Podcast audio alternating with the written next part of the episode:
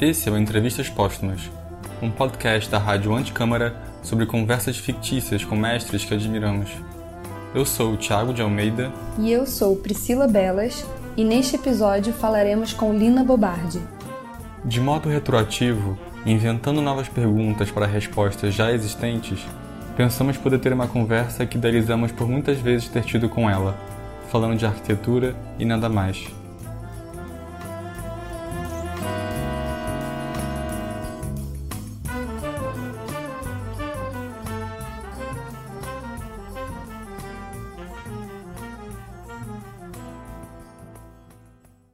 Lina, gostaríamos de começar te parabenizando pela premiação do Leão de Ouro da última Bienal de Veneza.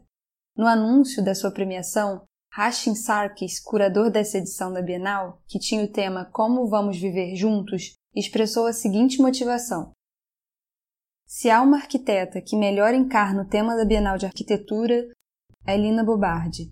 Sua carreira como designer, editora, curadora e ativista nos lembra o papel do arquiteto como organizador e, mais importante, como construtor de visões coletivas. Lina Bobardi também exemplifica a perseverança do arquiteto em tempos difíceis, sejam guerras, conflitos políticos ou imigração, e sua capacidade de permanecer criativa, generosa e otimista o tempo todo.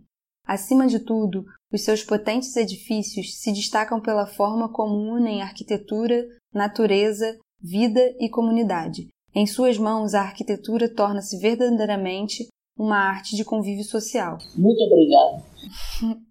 e diante dessa premiação, que deixa ainda mais patente a relevância e a atualidade da sua produção como arquiteta, para iniciar essa entrevista, nós gostaríamos de te pedir para nos falar um pouco sobre como você vê o contexto da arquitetura nas últimas décadas e o papel do arquiteto na sociedade. É, existe uma crise da arquitetura e uma crise da profissão do arquiteto. O arquiteto tornou-se é, um, um marginal da arquitetura. Ele está praticamente marginalizado, não somente é, pelos comitentes e pela vida profissional, como praticamente pela própria formação.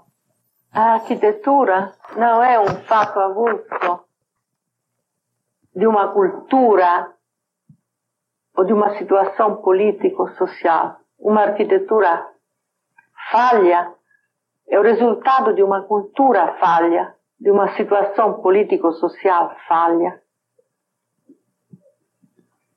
O arquiteto depende diretamente dessa situação político-social.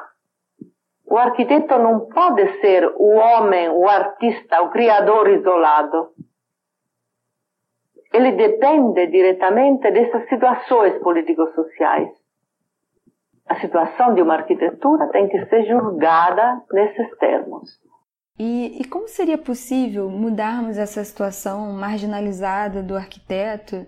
É, com, como operar dentro desse contexto de crise e crescente desvalorização?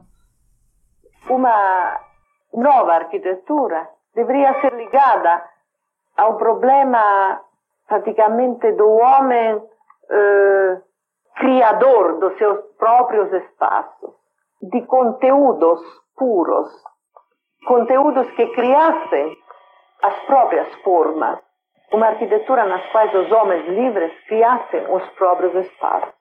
Esse tipo de arquitetura requer uma humildade absoluta da figura do arquiteto, uma omissão do arquiteto como criador de formas de vida, como artista, e a criação de um arquiteto novo, um homem novo ligado a problemas técnicos, a problemas sociais, a problemas políticos, que abandone completamente toda aquela enorme herança, a enorme herança mesmo da, do movimento moderno, que acarreta umas uh, amarras enormes, que são as amarras praticamente, que produzem praticamente a atual crise da arquitetura ocidental. Eu digo ocidental porque o Brasil está tomando parte de uma crise geral da arquitetura que não é somente brasileira, que é uma crise de formalismo de pequenos problemas, de evoluções individuais que nada tem a ver com, a, com os problemas da humanidade atual, do homem atual. É, Lina, é, seria o MASP o seu projeto que melhor representa esse pensamento? É, digo isso pois vemos nele dois momentos. Né? Vemos a forma arquitetônica potente, de forte presença urbana, que por sua vez, de modo muito generoso, delimita e protege um espaço intencionalmente determinado. É uma espécie de vazio urbano com um estatuto público muito legível. E que assim é, é, se mantém constantemente disponível para apropriações diversas, né? Pessoalmente, quando eu fiz o projeto do Museu de Arte de São Paulo, minha preocupação básica foi a de fazer uma arquitetura, uma arquitetura feia, uma arquitetura que não fosse uma arquitetura formal, embora tenha ainda, infelizmente, problemas formais. Numa arquitetura ruim, em uns espaços livres que pudessem ser criados pela coletividade. Assim nasceu o grande belvedere do museu, com a escadinha pequena. A escadinha não é uma escadaria áulica, mas uma escadinha tribuna que pode ser transformada num palanque. A maioria das pessoas acha o museu ruim. E é mesmo. Eu quis fazer um projeto ruim. Isto é, feio formalmente, arquitetonicamente, mas que fosse um espaço aproveitado, que fosse uma coisa aproveitada pelos homens. Essa é uma fala bem provocativa e podemos entender ela dentro da sua conhecida ideia de relativização do conceito de beleza. É, eu, eu acho o museu muito belo enquanto forma, mas entendo que talvez exista mesmo uma beleza intangível ligada a toda a relevância urbana alcançada pelo projeto. É, a beleza em si, por si mesma, é uma coisa que não existe praticamente. Existe enquanto é porque existe por um período histórico, depois muda gosto, depois vira uma porcaria. Em vez, quando é uma coisa que é imprescindivelmente ligada à coletividade, é bonita, porque serve e continua vivendo. E, e acho que essa coletividade fica mesmo muito clara no MASP, em principal no espaço monumental e, e indeterminado coberto pelo vão livre o vão livre ele, ele é uma destinação comum de lazer na cidade, mas, mas também é o, um, o primeiro espaço em São Paulo que as pessoas associam na ocasião de uma manifestação política. É incrível como, como que ele consegue ser ao mesmo tempo um lugar de ócio e de intensa cidadania. Né? Atividades que, por vezes, acontecem até mesmo simultaneamente eu, eu imagino que justificar a criação desse espaço no projeto deve ter sido um desafio. E, e sendo assim, acho que seria interessante falarmos sobre como se deu esse processo de concepção do museu. O MASP, o famoso vão, não é uma excentricidade para ficar, uh, o pessoal ficar espantado, dizendo, poxa, que coisa enorme. Quer dizer, aquilo que em linguagem assim popular se chama uma frescura arquitetônica. Não foi não. É que aquele terreno é um terreno doado por uma família, antiga família de São Paulo, que deixou o belvedere que tinha antigamente, do Trianon, que devia ter ficado sempre na história da cidade, e não podia nunca ser destruído porque nesse caso o terreno teria voltado aos herdeiros. Aí, a um certo momento, o belvedere foi destruído pela prefeitura. Telefonei e digo, Demundo, olha uma coisa, Demundo tinha procuração geral dos diários sociais. Digo, olha uma coisa, passei lá no Trianon. A prefeitura vai fazer umas toaletes públicas com uma, uma coisa que não tem é um terreno maravilhoso. Eu queria fazer o prédio do museu lá. Como você vai fazer? Digo, você procura Ademar de Barros e diz que se ele faz eh, o prédio para o museu, você dá a ele o apoio completo de todos os jornais do Brasil, 23 jornais, rádio, televisões, para a campanha à presidência da República de Ademar de Bar. É formidável.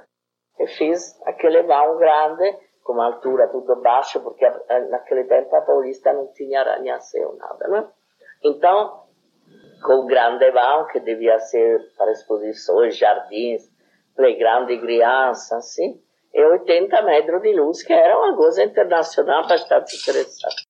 E a história toda evoca uma consciência sua muito grande do contexto político, social onde estava operando. E, e, o museu está lá, construído e funcionando exatamente como você imaginou. Em principal, o vão que continua livre, público e completamente integrado à vida da cidade. Isso ainda em um tempo onde vemos cada vez mais os espaços públicos sendo cerceados e controlados em prol de uma ideia falha de segurança e, e de certo desprezo por tudo aquilo que é coletivo.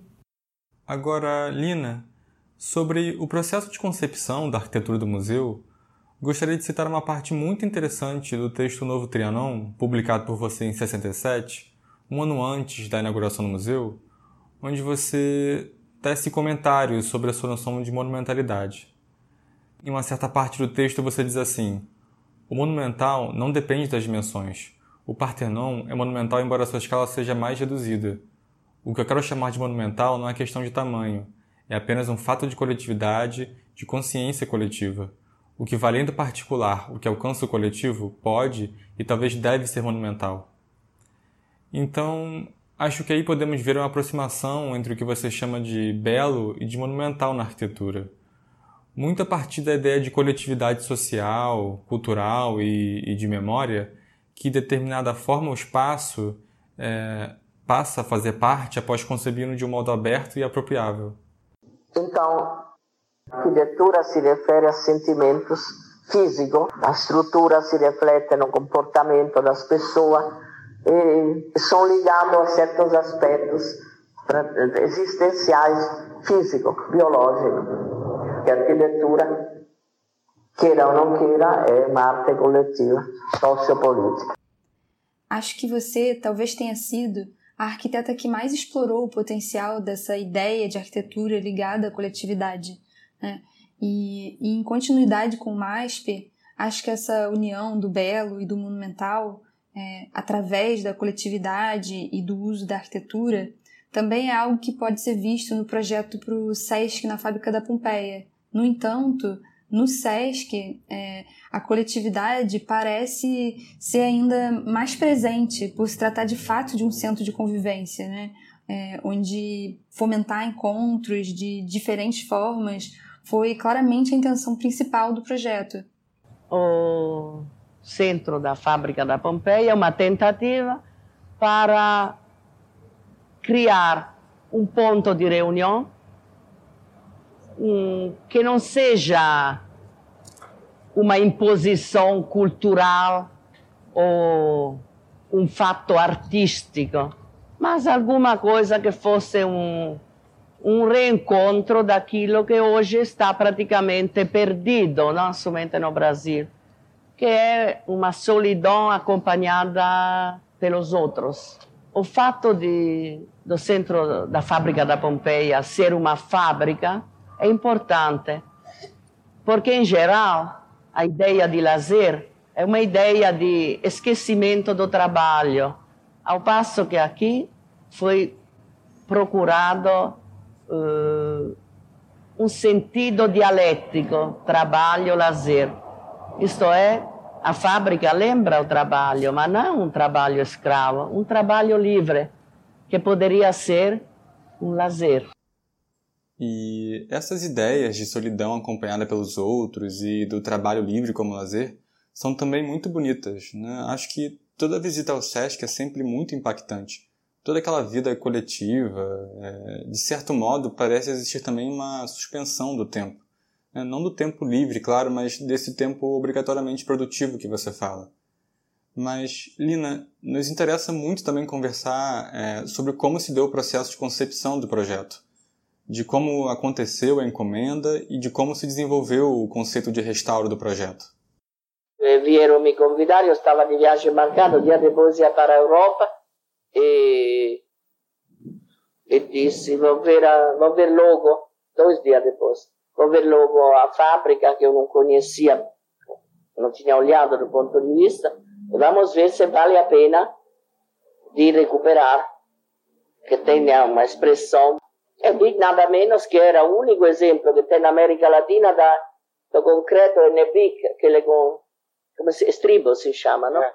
E que é uma coisa internacional da maior importância, conservação perfeita, belíssimo, plano que era igual àquele do União, mesmo tipo inglês, de fábrica inglesa, que é um exemplo de industrialização no fim dos anos 20, começo do 30, único no, em São Paulo. E falei com o Renato, digo, Renato, tenho que ir na, Europa, mas logo que eu volto, volto fim de fevereiro, março, começo de março, vamos começar. É muito interessante essa percepção imediata que você teve. E ainda mais pensando que o primeiro projeto para lá, feito pelo Júlio Neves, demolia os galpões para dar lugar a um edifício novo. E, e, o seu projeto, diferentemente, partiu de uma ideia de ressignificação muito alinhada com o contexto internacional de valorização desses espaços industriais. A ideia de arqueologia industrial está, está no ar no campo internacional. Isto é, eh, tomar conhecimento não somente dos prédios com valor histórico, artístico, como o barroco brasileiro, por exemplo, no caso do Brasil, mas também centros de eh, documentos eh, com caráter histórico, histórico-social. Dentro do de, critério de restauração foram eh, conservados eh, os elementos essenciais, que no nosso caso são elementos de, do começo da industrialização no Brasil, em São Paulo, especialmente no caso da Pompeia, hum, bastante interessante, na estrutura elegante, cujo projeto é inspirado a Manchester eh, e a industrialização inglesa, que, no, que começou no século XIX na Europa eh, e no Brasil no século XX. Quer dizer, para nós, um prédio como esse, conjunto como esse da Pompeia, é uma documentação que corresponde ao começo do século passado ou ao fim do século XVIII na Europa. E o projeto do SESC vem certamente em continuidade com o projeto para o Solar do União, por exemplo. Né? São situações onde você lidou com a ideia de restauro de um modo muito específico, é, não como uma simples revitalização ou recuperação do passado, mas como uma continuidade histórica. Né? Eu fui aluna do fundador do restauro moderno, que era o professor Giovannoni, Gustavo Giovannoni. Foi uma formação que eu tenho ainda hoje. Por exemplo, respeito. Você, por exemplo, vai fazer uma restauração no centro histórico do Brasil, que é Minas Gerais ou o norte do, do Brasil, certas coisas. Você tem que dar crédito nos documentos filológicos e que são uh, os atos de venda, de compra, as coisas essenciais. Então, esse respeito importante é o que dá a base para você não fazer erros de isso na, na restauração, na reconstrução. Não tem nada a ver com aquilo que será o espírito que você vai dar a uma coisa que ficou morta e que você está ressuscitando, no certo sentido. E seria isso o que você chama de presente histórico? Na hora que você vê o passado como presente histórico, você vê uma coisa viva, presente, você revive os dados existenciais iniciais de um passado que não é mais passado, mas é aquilo que é um presente histórico. Você sabe que é um presente histórico, não é? Então, você olhando uh, a história da arquitetura como presente histórico, você não tem mais arapuca para cair num buraco, entende? Você sabe que aquilo é um presente histórico e que a sua, a sua tarefa é diferente, é de fazer um presente presente verdadeiro de hoje. Você tem que se libertar de amarras, não jogando fora o passado é a história da arquitetura. Ao contrário, tem que se libertar julgando o passado como o presente histórico. E aliado a isso, acho que parece existir também no SESC uma ideia de antropologia ligada à arquitetura, de, de uma certa humildade em aceitar os usos e apropriações sociais que já existiam naquela ruína industrial e que o projeto se preocupou em intensificar ao invés de reinventar.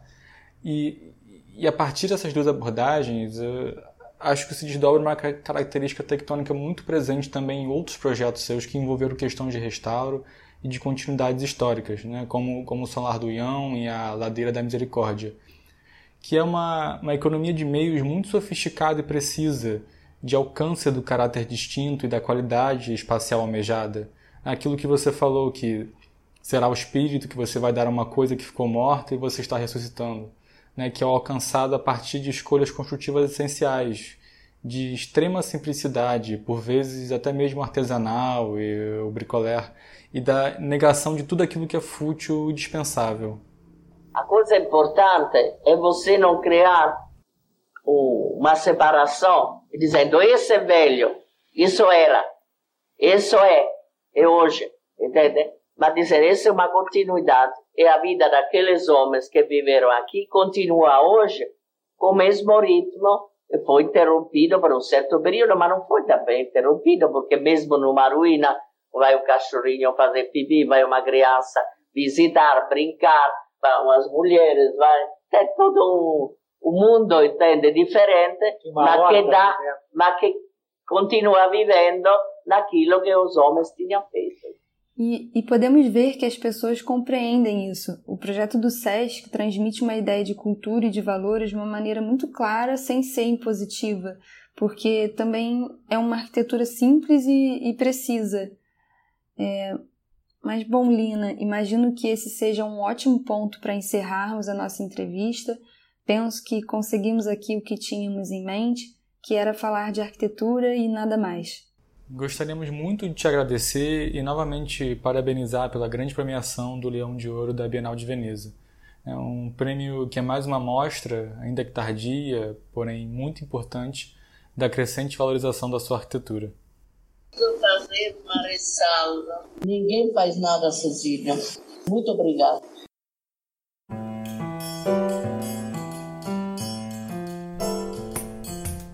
Esse foi o Entrevistas Póstumas com Lina Bobardi, um podcast produzido para a Rádio Anticâmara.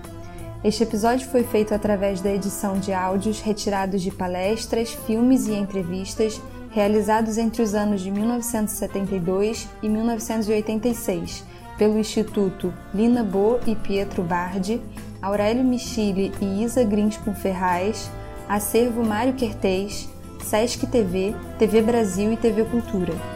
A música tema que utilizamos neste podcast é de outro mestre brasileiro, Hermeto Pascoal.